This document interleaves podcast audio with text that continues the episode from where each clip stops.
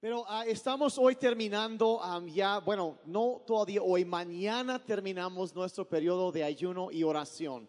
Aquí en City Church iniciamos cada año con 21 días, tres semanas de, de ayuno y oración. Y este, y yo quería este año terminar, eh, hoy es el último domingo obviamente de eso, y yo quería terminar celebrando la Santa Cena como iglesia. Am, normalmente lo hacemos después de los bautizos, una reunión especial, pero quería hacerlo en todas las reuniones este fin, este fin de semana. Entonces, antes de impartir esto, es un domingo especial. Pero antes de eso, quiero enseñar un poco acerca del trasfondo, el significado y el poder de la comunión de la cena del Señor. Entonces, um, si traes su Biblia, vamos a empezar en Génesis capítulo 14 hoy, a partir del verso 17. Y vamos a orar, Padre, en esta tarde te damos gracias por tu presencia. Gracias por lo bueno que tú has sido con nosotros. Y Señor, te pedimos que en este día puedas abrir tu palabra y enseñarnos el camino en el cual debemos andar. Y Padre, que nuestro corazón, nuestro espíritu, todo lo que somos pueda recibir de parte de tu Espíritu Santo hoy bendición. Te pedimos en el nombre de Jesús. El pueblo de Dios dijo amén. Amén. Voy a empezar un pasaje que a lo mejor a algunos se les hace un poco raro hablando de la Santa Cena, pero ahorita entenderán por qué. Contexto de lo que vamos a leer ahorita es, es, eh, un encuentro entre Abraham y un hombre llamado Melquisedec, que es uno de los personajes más, quizá más misteriosos de todo el Antiguo Testamento. Am, únicamente se habla de él en este pasaje y un poco en el, el Antiguo, en el Nuevo Testamento, que ahorita veremos eso, pero su nombre significa rey de justicia, Melquisedec. Y él era el rey de una ciudad llamada Salem, que para aquellos que conocen, algunos reconocerán la palabra Shalom, que viene de lo mismo, una ciudad se llama el rey de paz o la ciudad de paz, Salem, y posteriormente a esa ciudad le agregaron un prefijo y se convirtió el nombre de la ciudad en Jerusalén. Y es una ciudad muy importante, obviamente, pero este hombre ah, lleva la distinción de ser la primera persona en la Biblia que la Biblia lo llama un sacerdote. Es un personaje muy importante. Y dice que era rey de esta ciudad, Salem. Su nombre significa rey de justicia o de rectitud. Y su título era el rey de paz, Salem, Shalom. Y también era sacerdote, dice la Biblia, de Dios altísimo. Y lo que vamos a hacer ahorita es el encuentro que Abraham tiene con él. Dice el verso, y algunos hablando de, de, de Melquisedec piensan, algunos teólogos consideran que puede ser lo que se llama una teofanía, que es una aparición ah, de Jesucristo, el Hijo de Dios, en la carne como un ser humano en el Antiguo Testamento. Y hay debate a favor y en contra, pero am, ahorita quizá entenderán un poco por qué algunos piensan esto. El verso 17 de Génesis 14 dice, después de que Abraham regresó de su victoria sobre el rey Kedorlaomer y todos sus aliados, el rey de Sodoma salió a encontrarse con él en el valle de Sabe, que es el valle del rey. Contexto aquí, a unos reyes se habían unido y atacaron a Sodoma y a varios otros lugares y se, se los, los despojaron de sus bienes y llevaron cautivo a toda la gente. Entonces am, Abraham reúne a un grupo de guerreros que él tiene en su casa, trescientos y tantos hombres. Se van tras ellos algunos otros capitanes o jefes de tribus, se le unen a, a- a Abraham y van tras estos hombres y los derrotan y rescatan a las personas y recuperan todo lo que habían robado. Entonces él viene regresando y cuando llega a este lugar, al valle de Sabe, el valle del rey, el rey de Sodoma se presenta con él y también Melquisedec. Verso 18 dice, y Melquisedec, el rey de Salem y sacerdote del Dios altísimo, y esa es la primera vez que la palabra sacerdote em, aparece en la Biblia. Es la, el primer, la primera mención de este concepto, el sacerdote del Dios altísimo le llevó pan y vino a Abraham. Entonces pueden imaginar la escena que Abraham viene regresando con todos sus guerreros y la gente que había rescatado, las cosas que habían sido robadas, que recuperaron, vienen regresando y estos dos reyes, el rey de Sodoma y el rey de Salem o de paz, quien también es sacerdote de Dios, se le acercan estos dos personajes. Ahora, eh, dos reyes muy, muy, muy diferentes. Uno era rey y sacerdote de Dios Altísimo y el otro era el rey de Sodoma. Ahora ustedes entenderán y conocerán la historia de, la ciudad de Sodoma, conocen lo que eso significa hasta hoy en día. y entonces eran dos ciudades completamente diferentes, dos culturas completamente distintas dos ciudades con un destino totalmente diferente también. Y los reyes que eran el pináculo de la cultura de esos lugares, uno el rey de Sodoma, que toda la maldad que era conocido de ese lugar, y el otro que el sacerdote de Dios y rey de paz. Ahora, yo no sé cómo sería, pueden imaginar cómo sería vivir en el reino del rey de paz, que es sacerdote de Dios Altísimo. ¿Cómo sería tener un rey así? Pero entonces se le presentan esos dos y a Abraham hasta cierto punto se le presenta la decisión que él tiene que tomar a quién va a responder de estos dos personajes. Son dos polos opuestos, dos extremos. Y dice más adelante, en el verso 19, dice Melquisedec bendijo a Abraham con la siguiente bendición. Bendito sea Abraham por Dios altísimo, creador de los cielos y la tierra. Y bendito sea Dios altísimo que derrotó a tus enemigos por ti. Luego Abraham dio a Melquisedec una décima parte de todos los bienes que había recuperado. Esta es la primera mención en la Biblia también de la cuestión de los diezmos. Verso 21. Entonces ven como Melquisedec se, presentó, le ofreció pan y vino a Abraham y Abraham y le da una bendición y Abraham responde a eso. Y luego verso 21, el rey de Sodoma le dijo a Abraham, devuélveme a mi pueblo, el cual fue capturado, pero puedes quedarte con todos los bienes que recuperaste. Entonces Abraham, verso 22, le respondió al rey de Sodoma, juro solemnemente ante el Señor, Dios altísimo, creador de los cielos y la tierra, que no tomaré nada de lo que a ti te pertenece, ni un simple hilo ni la correa de una sandalia, porque de otro modo podrías decir, yo soy quien enriqueció a Abraham aceptaré solamente lo que mis jóvenes guerreros ya han comido. O sea, él venía y habían comido algo del botín para después de la batalla para recuperar fuerzas. Dice lo que ya han comido. Y pido que tú entregues una porción justa de los bienes a mis aliados, Aner, Escol y Mamre. Esos son los capitanes o los jefes de tribu que se le unieron para atacar a esos reyes y recuperar lo perdido. Entonces, hay que ver aquí que, que, Abraham de una manera muy firme y muy contundente le dice al rey de Sodoma, no quiero nada de lo tuyo. Juro delante de Dios que no voy a aceptar nada de ti. No quiero nada que ver contigo. Pero él acepta el pan y el vino que Melquisedec le da y recibe una bendición de parte de este sacerdote. Entonces él aceptó lo que el Melquisedec ofreció y rechazó tajantemente todo lo que el rey de Sodoma le estaba ofreciendo. Quédate con mis riquezas, te va a ir bien. No, dice, no quiero nada.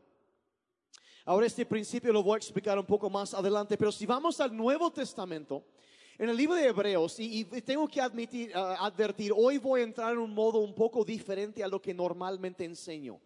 Hoy me voy a clavar un poco en, en unas cuestiones teológicas más profundas que quiero que les ayuden a entender y captar la riqueza espiritual y el significado que hay en la mesa del Señor.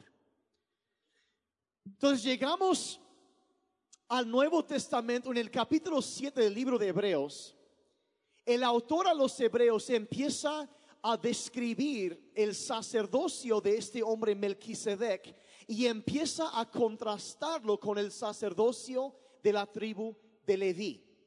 Ahora, generalmente los que han leído el Antiguo Testamento saben que pues se, se ofrecían sacrificios y todo eso, y eso era parte del, de la tribu de Leví. Pero en el capítulo 7, casi todo el capítulo 7 de Hebreos habla de las distinciones entre estos dos tipos de sacerdotes. Y los judíos, cuando se escribió esto, eran acostumbrados a conocer el, ministerio de los sacerdotes levíticos. Y, luego él, empieza a contrastar y dice, bueno, el, el que el Melquisedec fue el primero, el primer sacerdote y el más grande y que el sacerdocio que él tenía era más sublime, era más elevado, lo que él hacía era completamente diferente. Y de los contrastes, las diferencias que vemos, por ejemplo, que en Israel cuando se habla de los sacerdotes, había una tribu, una familia en Israel que era la familia de Leví, y todos los sacerdotes tenían que venir de esa tribu. Y los reyes de Israel venían de la tribu de Judá.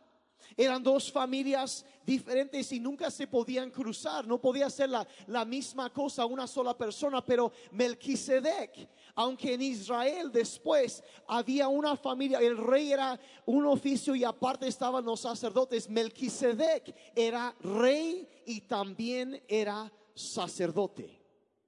Él tenía los dos oficios, las dos cosas en uno. Y el, el autor de los hebreos empieza a hablar de muchas cosas y ilustra, por ejemplo, cómo es que los, los sacerdotes de la familia de Leví, ellos cuando ofrecían algo al pueblo, siempre era algo que habían primero recibido del pueblo y ellos lo devolvían, lo daban. Pero Melquisedec era diferente en que aun cuando Abraham no le había ofrecido nada, él llegó y él primero ofreció. Ofreció pan y ofreció vino y dio una bendición antes de que Abraham le diera algo a él. Entonces vemos diferentes contrastes y otra de las cosas que entendemos de, de, los sacerdotes de Leví es que había todo un grupo de sacerdotes, pero había un sacerdote principal que se llamaba el sumo sacerdote. Y una vez al año el sumo sacerdote tenía un deber muy particular en que él entraba a lo que era conocido como el lugar santísimo del templo, donde estaba el arca del pacto, la presencia de Dios. Y una vez al año podían entrar, nada más, una vez. Y él entraba y su función era ese día ofrecer un sacrificio para los pecados de toda la nación. Y lo hacía una vez al año. Y cada vez lo tenían que volver a repetir porque era un sacrificio parcial, era un sacrificio incompleto que se tenía que volver a hacer cada vez. Entonces el autor de los Hebreos en este capítulo empieza a trazar una conexión diciendo que Jesucristo es un sacerdote según el orden, no de Leví, sino de Melquisedec y empieza a trazar conexiones y, y, paralelos entre la vida de Jesucristo y la vida de Melquisedec de cómo es que Él ofreció antes de que nosotros pudiéramos dar algo y, y muchas cosas. Y llega ah, resumiendo todo eso en Hebreos capítulo 10, adelantamos unos capítulos, el verso 12. Dice, pero nuestro sumo sacerdote, ya refiriéndose a Jesucristo, se ofreció a sí mismo a Dios como un solo sacrificio por los pecados, válido para siempre, ya no válido para un año, ni temporalmente, sino válido ya para siempre, diciendo que la obra que Jesucristo hizo cuando dio su vida en sacrificio fue el sacrificio perfecto. Y él llevó en otro pasaje ahí en el capítulo 7, habla de cómo él presentó su misma sangre, su propia sangre ante el trono de Dios, el templo de Dios en el cielo. En el lugar más sagrado de todo el universo, ahí fue donde Él fue y dio el sacrificio por nuestros pecados. Y luego termina el verso diciendo, dice esto, luego se sentó en el lugar de honor a la derecha de Dios. Diciendo cuando una persona los demás sacerdotes nunca se sentaban, ellos caminaban y hacían algo y, y, después salían y nunca, pero él después de haber presentado el sacrificio perfecto que es válido para siempre, se sentó. ¿Qué significa esto? Cuando acabó el trabajo uno se sienta. Y él estaba diciendo, ya hice de una vez por todos el sacrificio perfecto y se sentó en el lugar de honor a la derecha de Dios el Padre.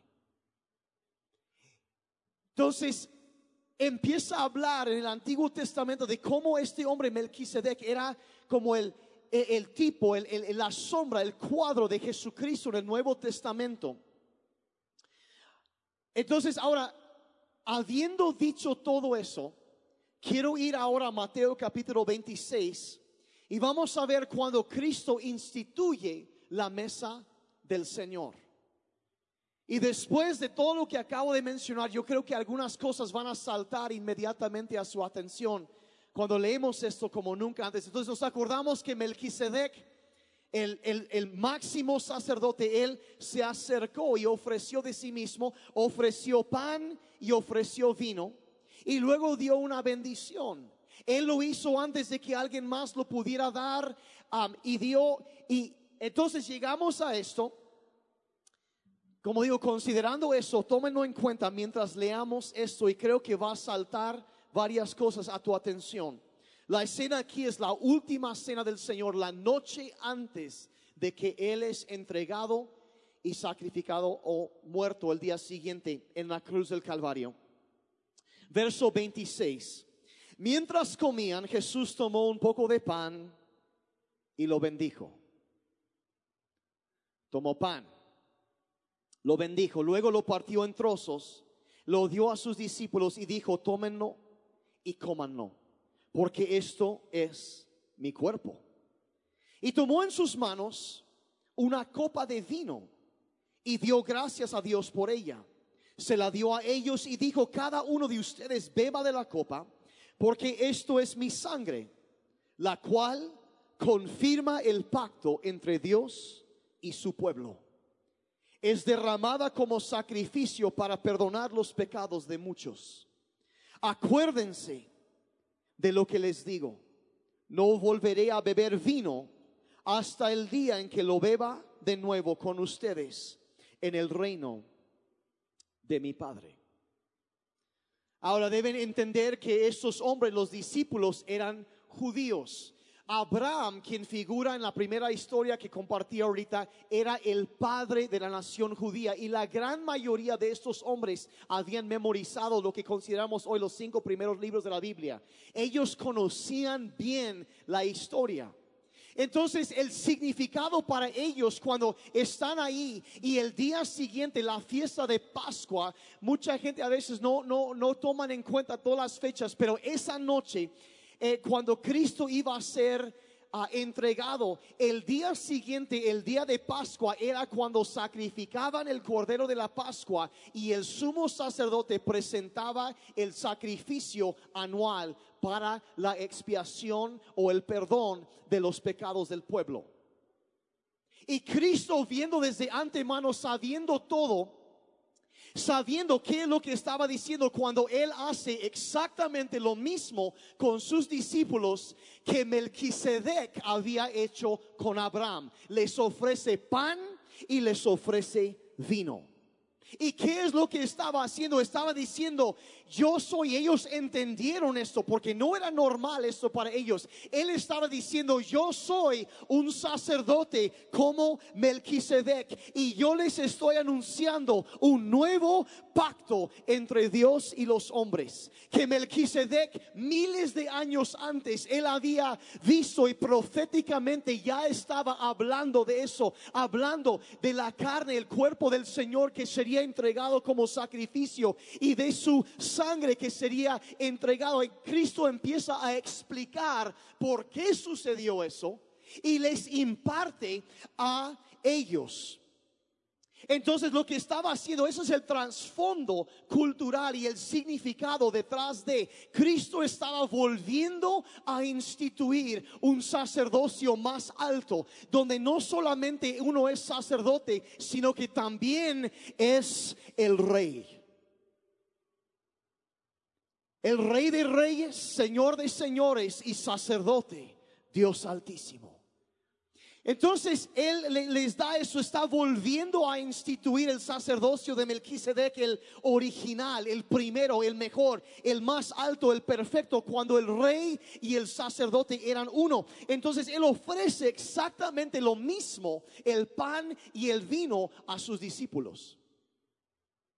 Ahora, cuando llevas esto un paso más allá y regresas a la, en, Hebreos 7, lo pueden leer en casa, pero el, el día siguiente, cuando Cristo es entregado, es azotado, capturado esa noche, arrestado, es azotado, y el día siguiente, cuando Él es clavado en la cruz, y expira, muere, el momento que lo ponen en la cruz y, y está ahí desangrándose y muere por el sacrificio a la misma hora exactamente que el, sumo sacerdote debía presentar el sacrificio en el templo.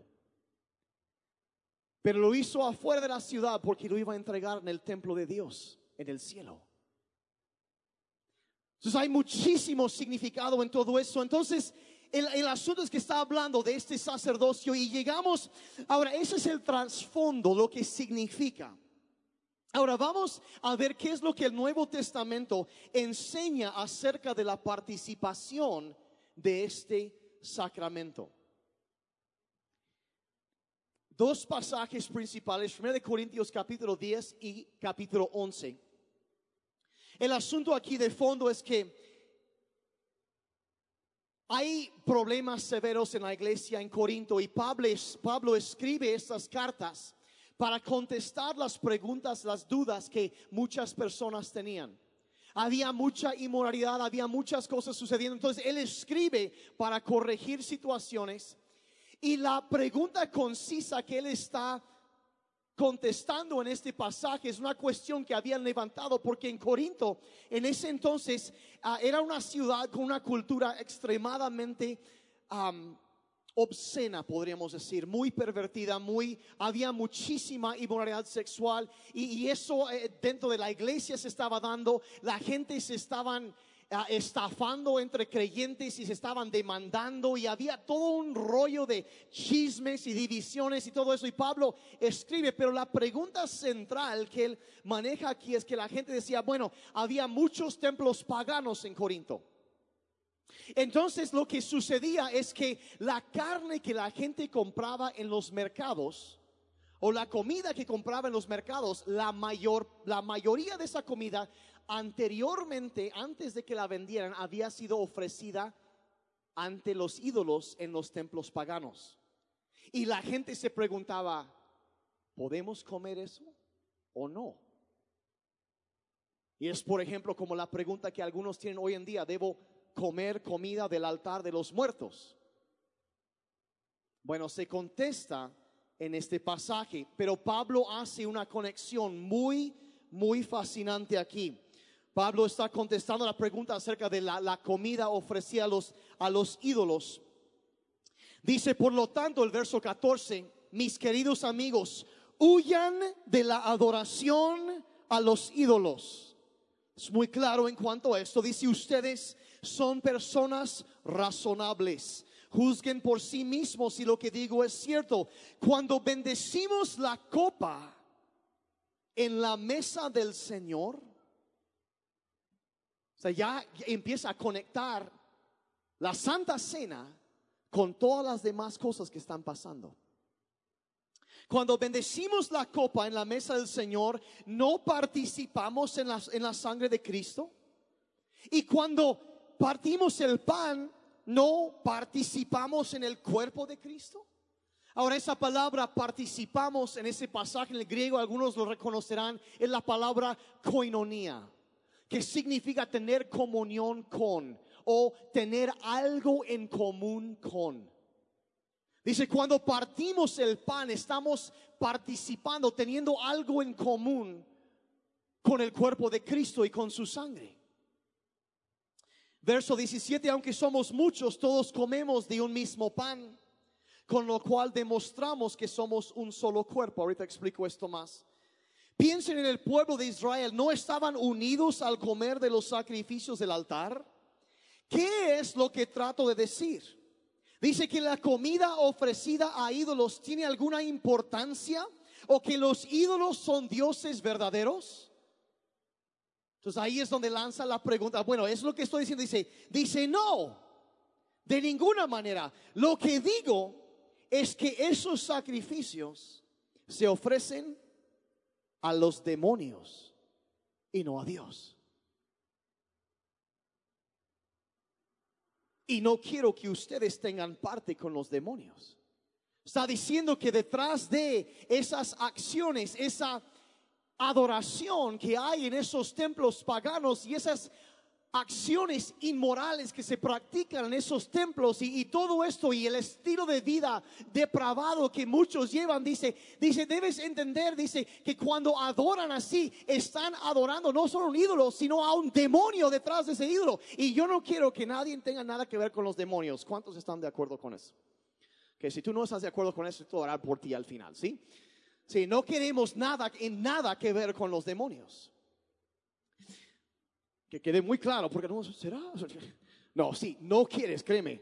No quiero que ustedes tengan parte con los demonios. Verso 21. Ahora vean lo que dice. Dice, ustedes no pueden beber de la copa del Señor y también de la copa de los demonios.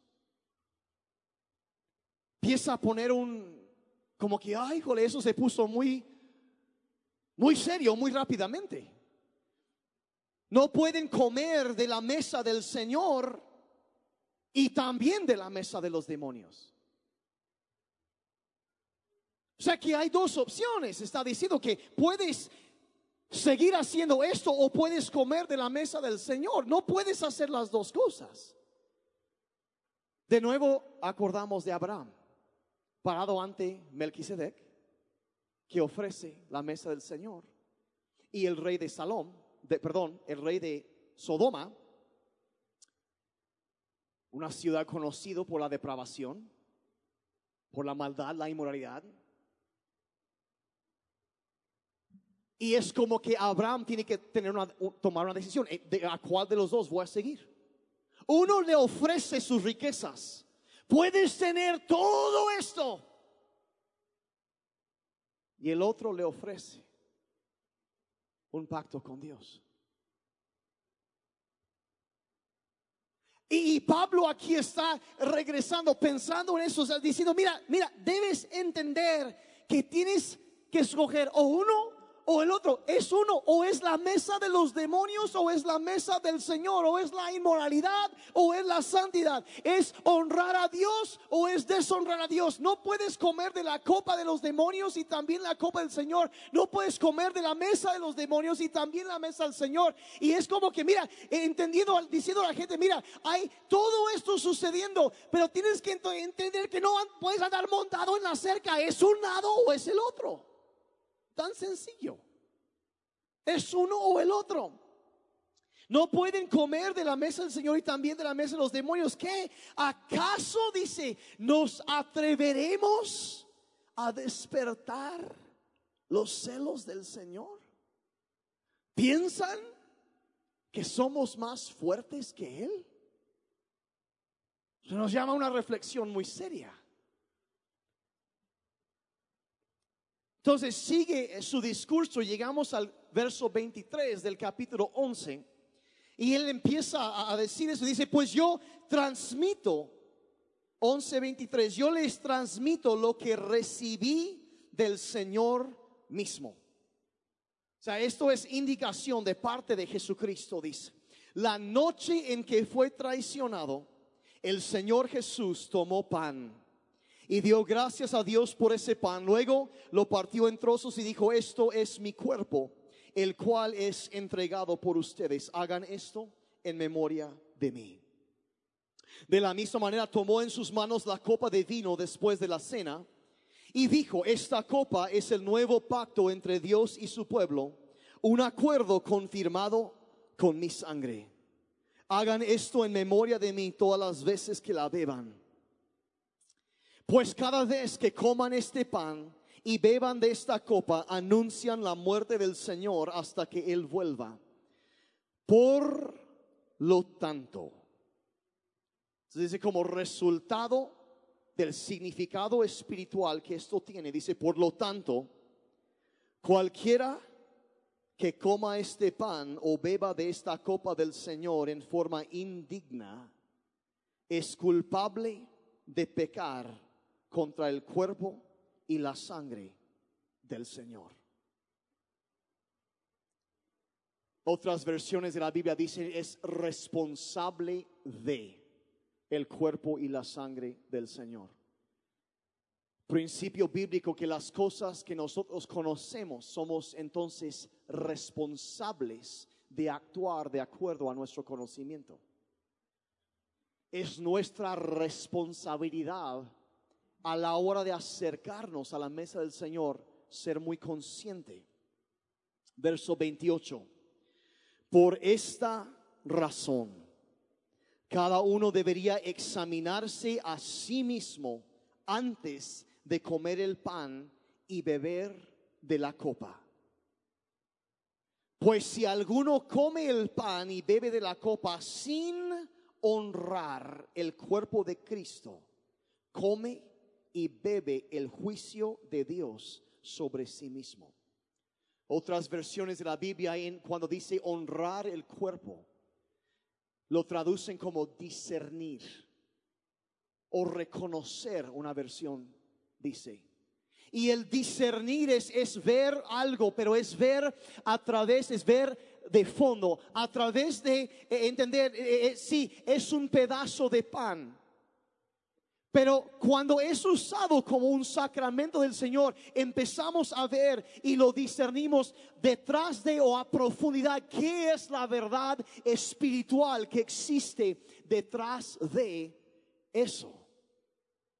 Dice, debes discernir y honrar el cuerpo de Cristo. El que no lo hace come y bebe el juicio de Dios sobre sí mismo.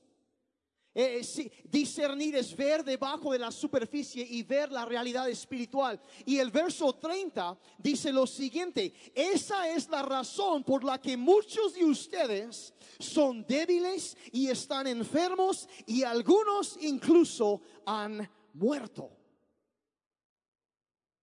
Este pasaje nos empieza a revelar la seriedad, la santidad y la solemnidad que la mesa del Señor, la comunión, la santa cena tiene. Está diciendo que personas que lo tomaron en una manera indigna fueron debilitados, se enfermaron algunos y otros incluso murieron. Ahora Pablo está a entender que él está dirigiendo esta carta a Corinto y como dije, había problemas de inmoralidad sexual en la iglesia. Había problemas, había gente, cosas terrible. Si no me creen, léanlo. Y había personas que estaban estafando a otras personas, estaban mintiendo, engañando y se estaban demandando y, había divisiones y, había chismes y, y, calumnias y mentiras y gente atacando a uno a otro. Y está diciendo, mire, y algunos de ustedes se atrevieron a tomar la cena del Señor así y por eso algunos están enfermos y algunos incluso están muertos porque no han discernido la mesa del Señor.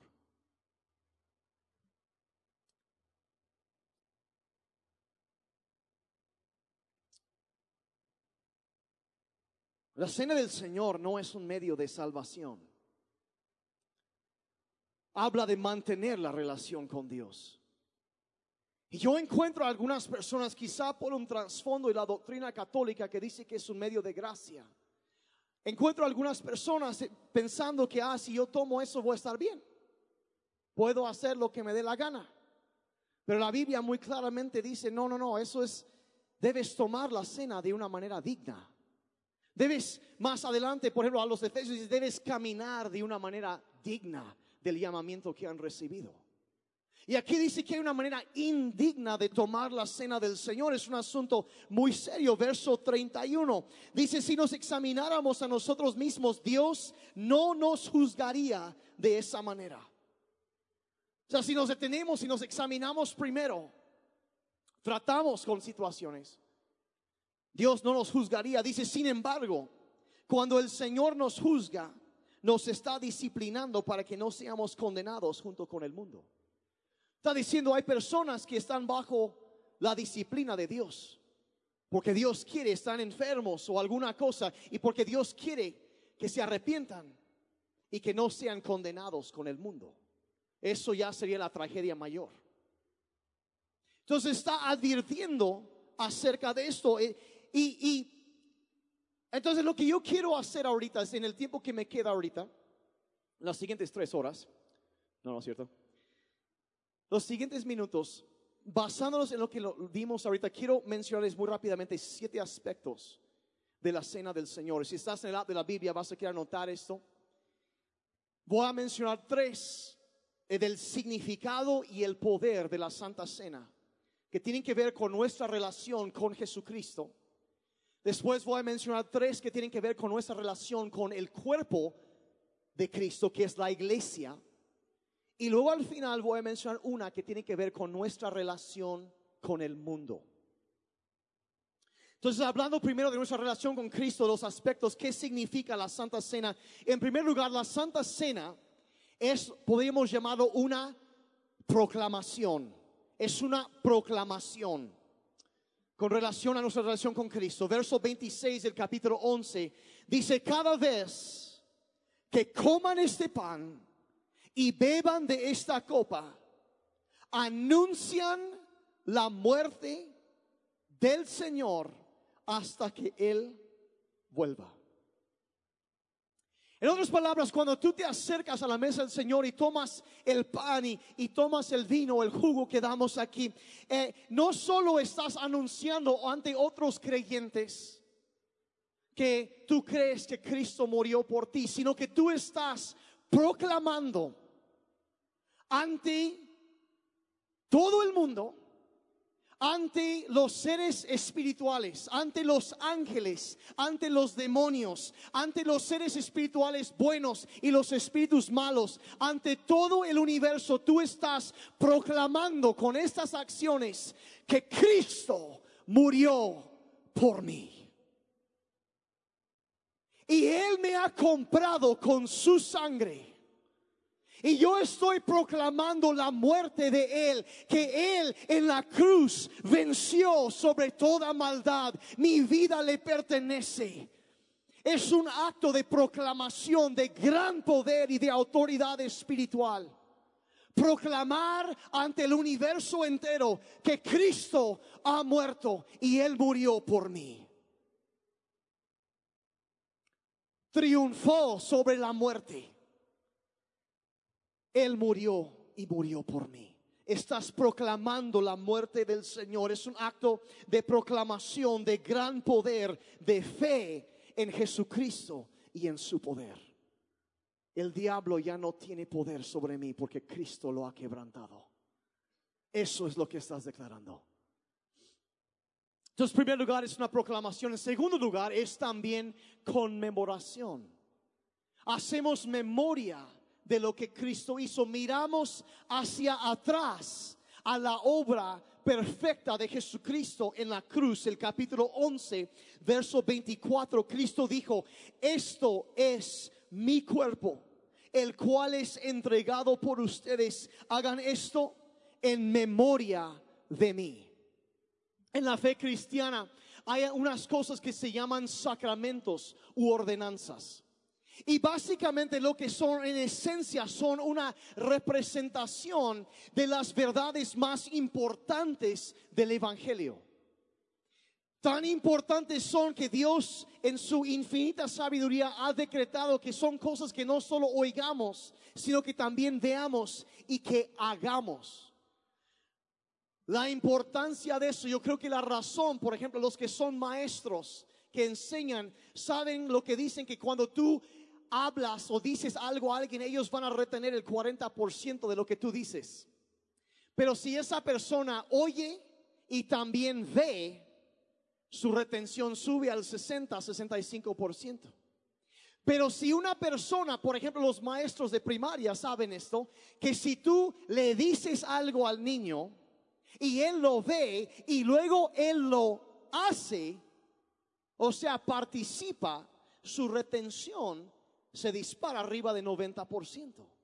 Y yo creo que Dios, entendiendo la forma que Él nos ha creado, dice, hay ciertas verdades trascendentales, lo más importante. Y Él dice, entonces hay cosas que no solo deben oír, sino que también deben ver y también deben hacer. Generalmente en doctrina en teología cristiana clásica que se considera que son tres sacramentos. El primero es el sacramento del bautismo en agua.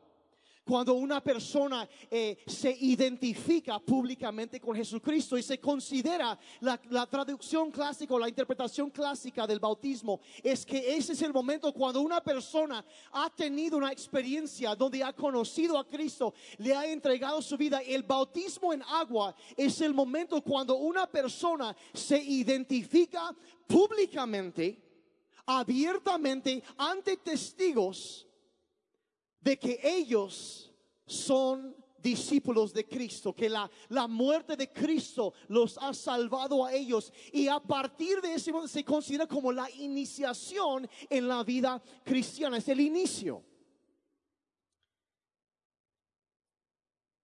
Es algo que oímos acerca de, que vemos cuando lo hacen y algo que también hacemos, es un sacramento. Ahora, una persona, aquí es donde yo tengo que aterrizar esto por un momento, una persona que no quiere bautizarse, simplemente no tiene derecho a considerarse parte del cuerpo de Cristo. Ahora, yo no estoy hablando de aquellas personas que acepté a Cristo, pero van varios meses que no hemos tenido bautizos y me quiero bautizar, pero todavía no se han bautizado. No estoy hablando de esas personas. Hay a veces personas de yo quiero, pero yo me quiero bautizar. Y me es impactante a veces veo a personas que quieren participar de la mesa del Señor. Si el bautismo habla de iniciar la vida cristiana, en la comunión con el Señor habla de mantener la vida cristiana. Entonces una persona dice, bueno, pero yo quiero, eh, que dicen que quieren tomar, quieren participar de la cena, pero no quieren participar del bautismo. Y yo mi pregunta es, ¿cómo vas a mantener algo que nunca quisiste iniciar? Tan sencillo. Ahora, si tú dices, yo sí me quiero bautizar. Bueno, el 29 de febrero tenemos bautizos. Pueden anotarse acá a la mesa y conéctate. Los meses que tienen cinco fines de semana, habrá bautizos este año, cuatro veces creo. Si no te has bautizado y quieres seguir a Cristo, necesitas bautizarte. Es el primer sacramento. El segundo, y voy a ir corriendo ahorita porque el segundo es lo que se llama el ungir con aceite a los enfermos. De nuevo es algo que oímos acerca de, que vemos que lo hacen y también lo hacemos. Es algo tan importante. ¿Qué es lo que significa? Bueno, el aceite, como hemos dicho tantas veces, es símbolo de la obra y la persona del Espíritu Santo. Y cuando ungimos con aceite a un enfermo, estamos proclamando ante el universo entero que Él será fiel en, hacer lo que ha dicho que hará, que es vivificar el cuerpo mortal. Y creemos en eso. Y el tercer sacramento, cosas que oímos, vemos y hacemos, es esta, la cena del Señor, la Santa Comunión. Estamos declarando la muerte de Jesucristo, el Hijo de Dios, y lo hacemos, como dije ahorita, en conmemoración, en memoria de Él. Dios no quiere que nos olvidemos de la muerte de Jesucristo. Voy a decir la verdad, hay muchos cristianos que batallan con muchas cosas que se solucionarían esas batallas si se acordaran más de la muerte de Cristo. Porque yo veo a personas que hasta la fecha siguen pensando, ¿será que Dios me ama? Si tú tienes esa pregunta, mira la cruz del Calvario. Si quieres saber si Dios te ama, piensa en aquel que dio su vida, que tanto te amó, que siendo aún pecador, Él vino por nosotros. Gente que dice, ay, ¿será que Dios se olvidó de mí? Mira la cruz. Acuérdate de la muerte de Cristo. No se ha olvidado de ti. ¿Será que mi vida tiene algún valor, algún propósito? Claro. Si Él estuvo dispuesto a derramar la última gota de su sangre, entregar su vida por comprarte, redimirte a ti para que tuvieras un futuro y un propósito, claro que tiene valor tu vida. Claro que tienes una razón en existir. Y lo ves, lo entiendes cuando ves la cruz. Hay que recordar, miren, muchos problemas, muchos problemas psicológicos y emocionales se solucionarían si entendiéramos cabalmente lo que sucedió en la cruz del Calvario. Entenderíamos tantas cosas. Sé que el, domingo pasado mi esposa comentó, compartió un poco del poder del ayuno y todo eso, pero lo que no les dijo fue que en ese entonces, por sugerencia de unos amigos y, y también Dios lo confirmó en ella. Y yo creo que fue Dios que le estaba hablando la verdad. dice, tomen la Santa Cena con Dani. Y empezamos a tomar la Santa Cena y honestamente a algunos a lo mejor les parecerá quizá un poco exagerado o extraño quizá a algunos. Pero la verdad es que nosotros como familia casi a diario tomamos la cena del Señor. Desde ese entonces. Yo cuando dije que el proceso de sanidad, después de las complicaciones que tuvo, hasta le dieron de alta temprano a Dani. Porque hay, hay poder. Hay algo que sucede. Cristo dijo que el que come de mi carne y bebe de mi sangre, yo lo resucitaré en el día final. Hay algo que sucede en nuestro ser cuando, cuando participamos y nos acordamos, cada día nos acordamos del sacrificio de Cristo. La tercera cosa es la anticipación, proclamación, conmemoración y anticipación capítulo 11, verso 26 dice, anuncian la muerte del Señor hasta que Él vuelva. No solo miramos hacia atrás a su sacrificio, a su muerte, sino también miramos hacia adelante, a su venida. A su venida. A veces vemos tantos problemas, tantas situaciones en el mundo y decimos, bueno, ¿quién, ahora quién, ahora quién nos podrá salvar? Pues está la promesa de que Cristo no solo murió por nosotros, sino que un día regresará por nosotros. Y la Santa Cena es el momento en cuando dejamos a un lado todo lo demás y dejamos de enfocarnos en los problemas, los asuntos triviales de la vida y, y, nos acercamos y dejamos de eso y enfocamos en uno, lo único que importa es que Él murió por nosotros y que Él regresará por nosotros. Un santo de hace muchos años lo dijo de esta manera, dice, vemos ningún pasado excepto la cruz y ningún futuro excepto su venida diciendo que cuando yo miro hacia atrás no veo mi pecado, no veo mi rebelión, lo único que veo es la cruz de Cristo. Y cuando veo para adelante, no veo los problemas, no veo los retos, las dificultades, lo único que veo es que un día el rey va a regresar por nosotros. Mm.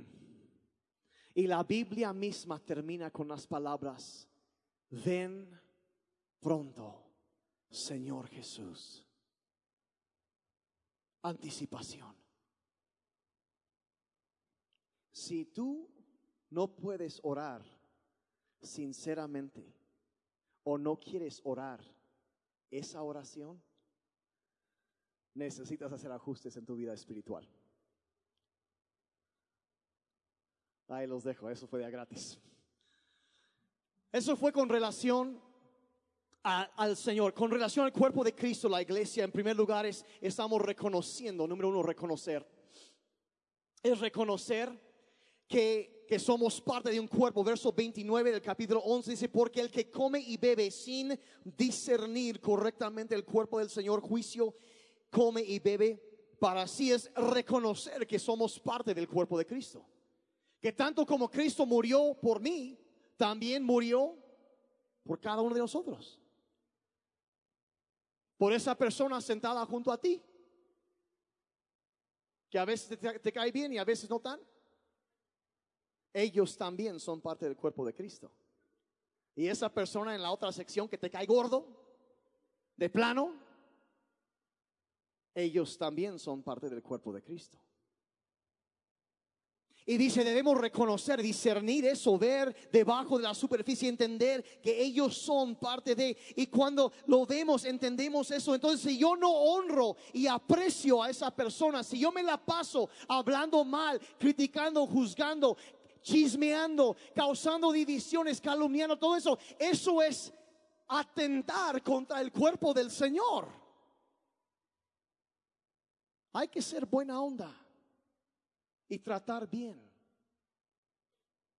a los demás, reconocer que son parte del cuerpo de Cristo, alguien a quien también, aunque usted no lo crea, que Cristo ama y quien murió por ellos. Dice, si nos juzgáramos a nosotros mismos, no dice juzgar a los demás, juzgarnos a nosotros mismos. Yo no sé tú, pero juzgarme a mí mismo es un trabajo casi de tiempo completo.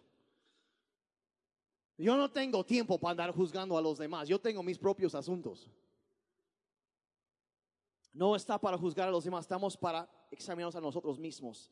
Segunda cosa que tiene que ver con la iglesia es participar, que participamos en la iglesia. Capítulo 10, verso 17, puesto que el pan es uno, o sea que había un pan grande que partimos, dice, en varios pedazos.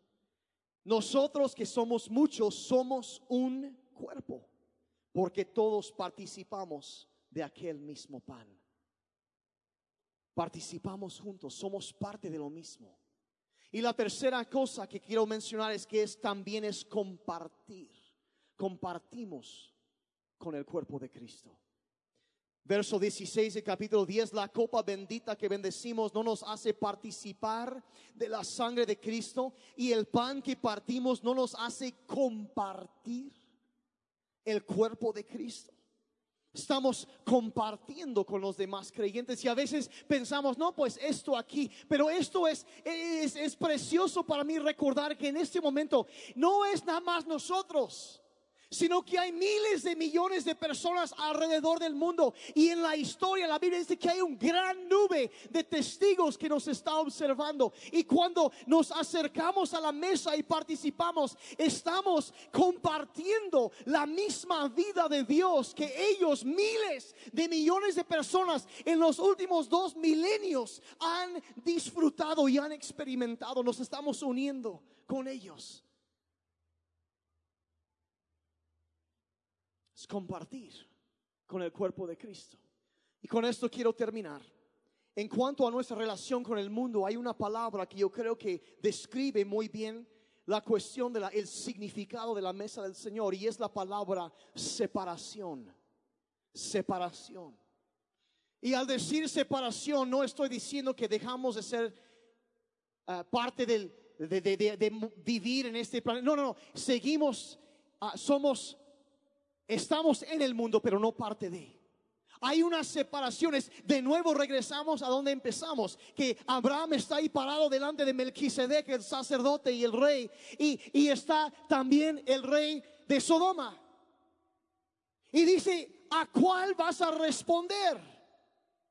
Vas a seguir lo que el mundo dice, vas a, correr, buscar lo que el mundo te ofrece, los, los placeres de la inmoralidad, el sufrir, todo esto, todo es que te puede enriquecer, puede que sí, pero ¿a qué precio? O vas a aceptar el pacto del Señor, el pan y la sangre.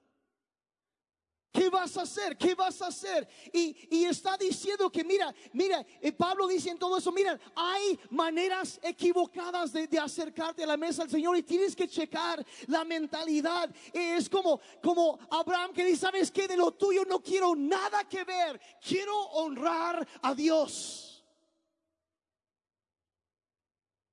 Ahora, con decir eso,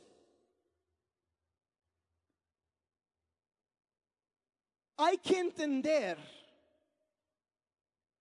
que nadie, la verdad, o lo digo así, el momento en que tú piensas que mereces poder tener, tomar la cena del Señor, no lo mereces. Porque nadie lo merece.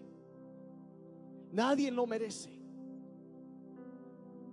Hace algunos años un siervo del Señor lo describió de esta manera. Dice, la mesa del Señor, dice, no es el premio de los perfectos. Dice, es el bálsamo y la medicina para los enfermos. Y me encantó eso porque hay algo que sucede cuando tú participas del cuerpo y de la sangre del Señor, que el poder de Dios viene a nuestra vida. Pero Pablo está mencionando, sabes que mira, esa bendición puede ser para bien, ese poder de Dios puede ser para bien o puede ser para mal y tiene que ver con la actitud con la cual te acercas. Hay quienes se acercan a la mesa pensando, ah, yo me lo merezco, me lo gané, me porté bien, yo puedo hacer esto. Y en el momento que piensas que es un premio, no es el premio del perfecto porque no hay perfectos. Pero voy a decir algo también, es para los arrepentidos, no es para los no arrepentidos. Porque hay personas como Pablo estaba diciendo que conociendo esto y a lo mejor hasta siendo habiendo sido bautizados en la iglesia, viven en pecado descarado y no piensan dejarlo. Viven en inmoralidad sexual, viven vidas ah, eh, eh, en cuanto a, eh, hacen toda clase de cosas que he mencionado y ya, ah, pues el pastor no lo mencionó, así que me libré. Pero sabes a qué me estoy, hay algo y no piensas dejar eso. Hay una gran diferencia entre de vez en cuando pecar y practicar el pecado. Hay una enorme diferencia. Hay personas que se atreven a acercarse a la mesa del Señor viviendo en pecado y la única razón que lo hacen es para quedar bien que la demás gente los vea. O piensan que tomando esto ya van a estar bien. Y dice, se están acercando indignamente. ¿Qué es acercarte dignamente? Es reconocer que sí, no soy perfecto. Y sí, al mejor hay esa enfermedad del pecado en mi vida. Y cada día yo me tengo que acercar a Cristo para misericordia y para su ayuda. Y no es de que merezca la mesa, la necesito. Porque yo necesito el poder de Dios en mi vida. Yo necesito el perdón. Yo necesito su gracia en mi vida. Y sin su ayuda nada puedo hacer. Y si hay algo bueno en mí, todo se lo debo a la operación de su gracia. Y ha sido su poder que me ha sostenido. Y regreso diciendo, no quiero nada que ver con el rey de Sodoma, con este mundo. Yo quiero el pacto con el Dios que murió por mí, que dio su sangre para salvarme, que su cuerpo fue lacerado para sanarme. Yo necesito de Él. En lugar de atrevernos a pensar que no lo merecemos.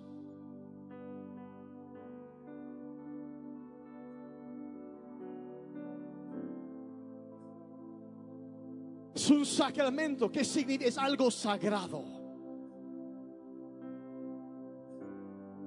Que desde hace miles de años anunciado por este hombre Melquisedec del nuevo pacto. De que un día, antes de que tú pudieras ofrecerle algo a Dios, el rey y el sacerdote extendió a ti su cuerpo y su sangre para el perdón de tus pecados. No un sacrificio parcial, sino un sacrificio perfecto de una vez por todas. Y la presentó en el templo de Dios, en el cielo, y se sentó a la diestra del Padre eterno. Es cuando reconocemos eso que el plan de Dios desde la eternidad, que pudiéramos acercarnos, dice más adelante en Hebreos, confiadamente ante el trono de su gracia para recibir misericordia. Pero si somos una persona que no reconoce que necesita misericordia, yo sí les recomendaría, si tú estás viviendo en alguna clase de pecado y no lo quieres dejar y no lo piensas dejar, te hago recordar lo que Pablo dijo. No puedes comer de la, de la mesa de los demonios y la mesa del Señor. No puedes beber de la copa de los demonios y la copa del Señor. Es uno, es el otro.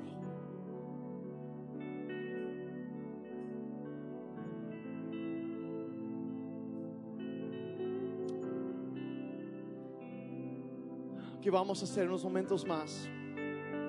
Quizá para algunos eso es, yo reconozco que pocas veces enseño así tan fuerte,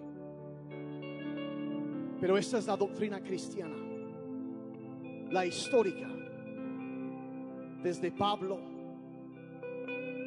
a través de Agustín, los reformadores. He citado hoy a Juan Calvino, a Martín Lutero. Santos de varios siglos. Parte de mí quería hacerlo más accesible.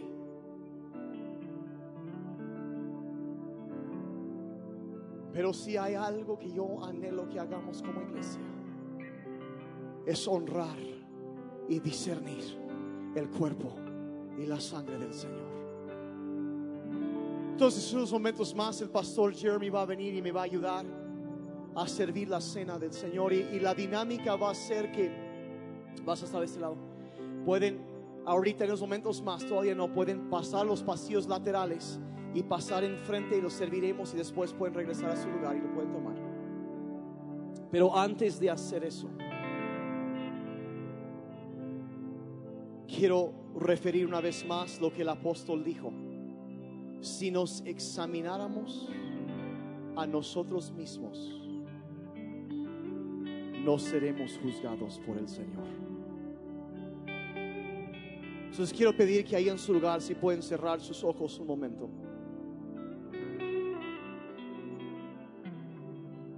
En unos momentos más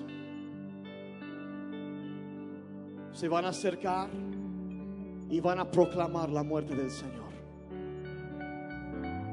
Y hay personas en este momento que quizá han reconocido en momentos, en etapas anteriores de su vida, han tomado quizá de forma ligera la cena del Señor y te has arrepentido.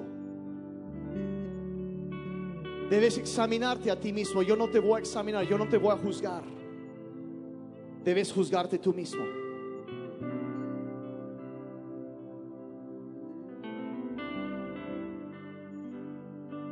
Y cuando participamos ahorita de la mesa del Señor, hay personas que van a ser sanadas. Si lo toman de la forma digna.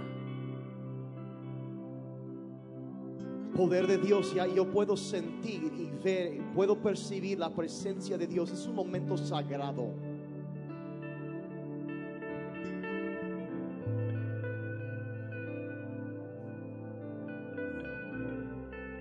Examínate a ti mismo.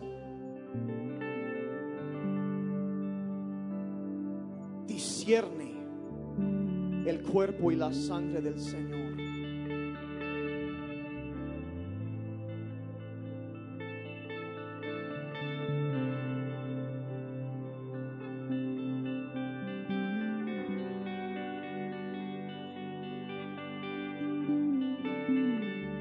Padre, en esta tarde te agradecemos por tu cuerpo que fue quebrantado.